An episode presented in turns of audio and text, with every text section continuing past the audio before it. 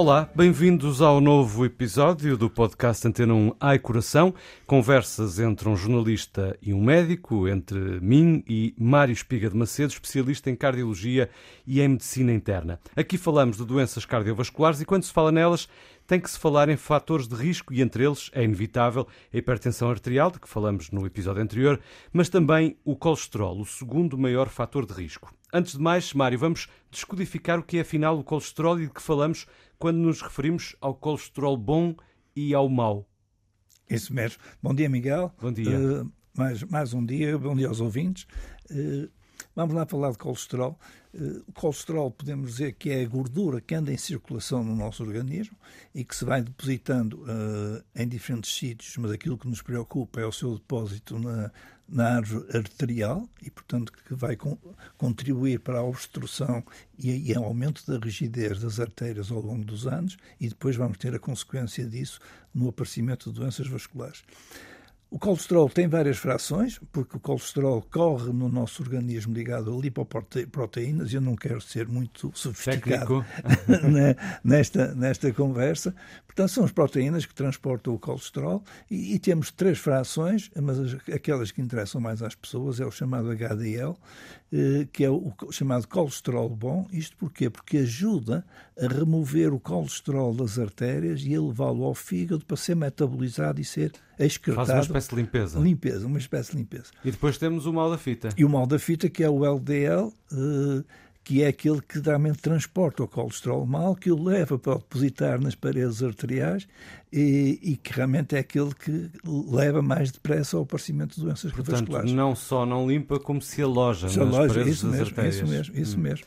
E, e qual é a origem deste mal da fita, deste colesterol mau, deste vilão? Este vilão é, é, é, a nossa origem, é, a nossa constituição bioquímica ou, ou, genética, como quisermos dizer. Portanto, temos, temos o fígado, que é o grande órgão de metabolização eh, e de criação de, de, elementos para o nosso organismo, e, portanto, eh, nasce connosco eh, e, e, tem, e tem uma, uma, uma, uma configuração genética em cada indivíduo e por isso é que há doenças genéticas do colesterol e há outras que não são genéticas e portanto temos que ter isso em atenção no nosso dia a dia. Portanto, para clarificar, nós podemos já estar, por assim dizer, programados para ter o colesterol mau, mas podemos potenciar esse fator eh, devido ao nosso comportamento, por exemplo? Isso mesmo. Os nossos hábitos, mesmo, não é? mesmo, Já lá vamos a esses hábitos, eh, queria só realmente clarificar, mas antes disso, gostava de perceber como, como saber se o colesterol está acima dos valores considerados normais e quais os valores aceitáveis e se variam em função da idade. Isso mesmo. Uh, se nós formos ver um jovem recém-nascido ou, um, ou, uma criança até aos 5 anos, se formos dosear o colesterol, tem níveis mais que ótimos de todo colesterol.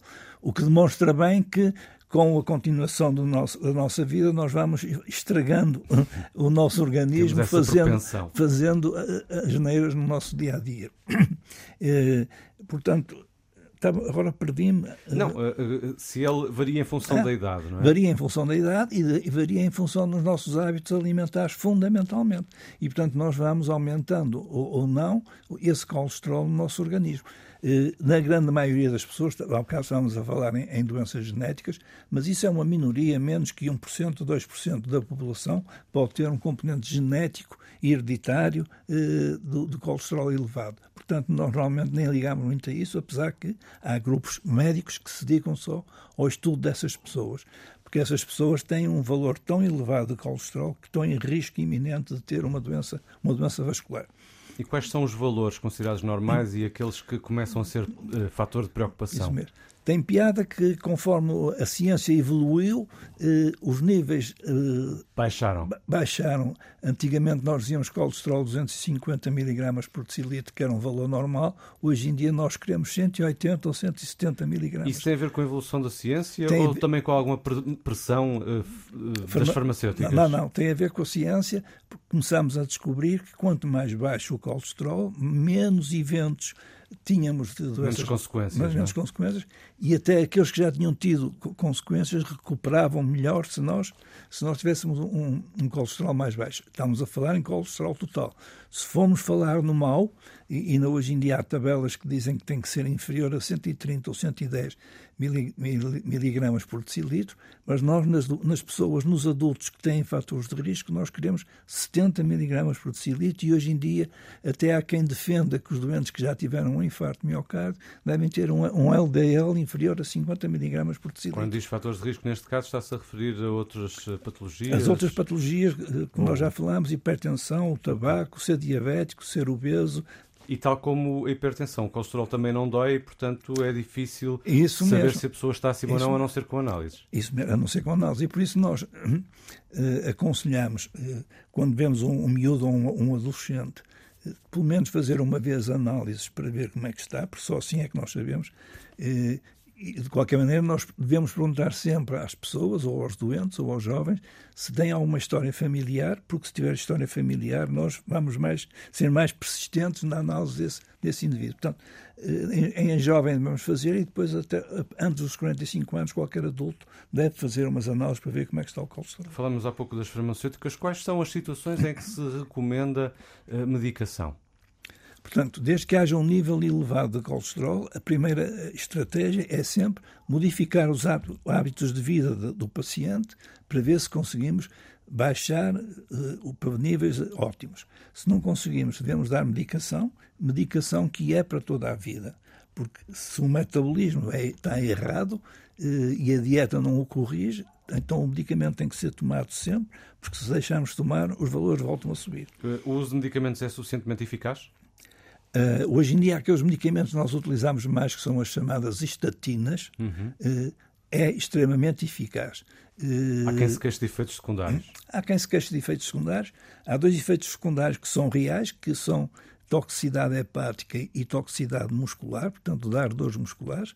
Aparece, pode aparecer, mas não é muito frequente. Portanto, nós normalmente, quando um doente começa a fazer, vamos interrogando o doente se tem sintomas e nas primeiras análises de controle vamos ver se o fígado está ou não está uh, alterado por causa das estatinas. Depois há outros, outros, vale a pena falar, outros, outros efeitos secundários que, se, que falam aí no, na literatura e na, na, informação, que são as estatinas podem contribuir para o aparecimento mais precoce de demência cerebral, eh, não está provado de maneira alguma, e uh, as estatinas podem uh, fazer com que a diabetes apareça em alguns doentes.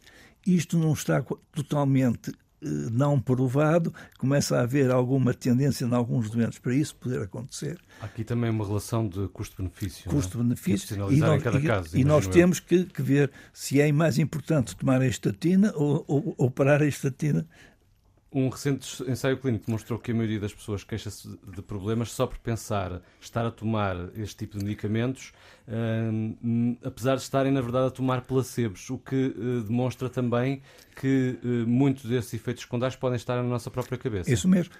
o tomar uma medicação, quer no efeito positivo, quer no negativo, tem um, um efeito placebo.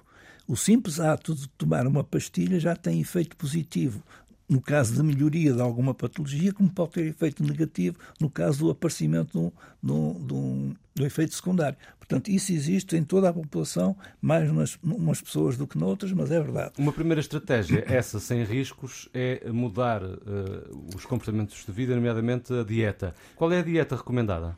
Uh, hoje em dia, o que está na grande moda, uh, que foi ressuscitada nos últimos anos, é a chamada dieta mediterrânica, uh, que é a dieta que as populações do, Mediterrâneo e, por exemplo, em Portugal usavam quando nós éramos uma população pobre. Vivíamos da nossa horta, vivíamos de, de da agricultura de subsistência, não é? é? Isso mesmo, do peixe que pescávamos, do, do, das aves que tínhamos em casa e fazíamos uma alimentação baseada nisso. Portanto, era bem saudável. Era muito mais saudável. E agora e é estamos a regressar nós, a isso. Estamos a regressar a isso, portanto, pouca carne vermelha, muitos legumes, muito leguminosas, não usar condimentos, eh, não usar enchidos, não usar panados, tudo, tudo, tudo aquilo que gostamos. Que nós gostamos, isso mesmo. e quando um doente tem colesterol e outra uh, colesterol alto e outra uh, patologia uh, associada, como por exemplo a hipertensão, está tramado? Está tramado, entre aspas. os fatores de risco associam-se em progressão geométrica. E, portanto, quanto mais fatores de risco, mais probabilidade temos de vir a ter eh, uma patologia.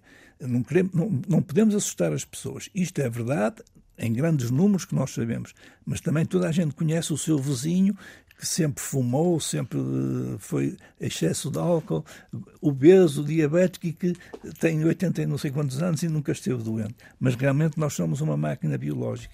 As probabilidades aumentam, Aumenta, é? Isso mesmo, Sem isso dramatizar, mesmo. a verdade Isso é que as probabilidades aumentam. Isso mesmo.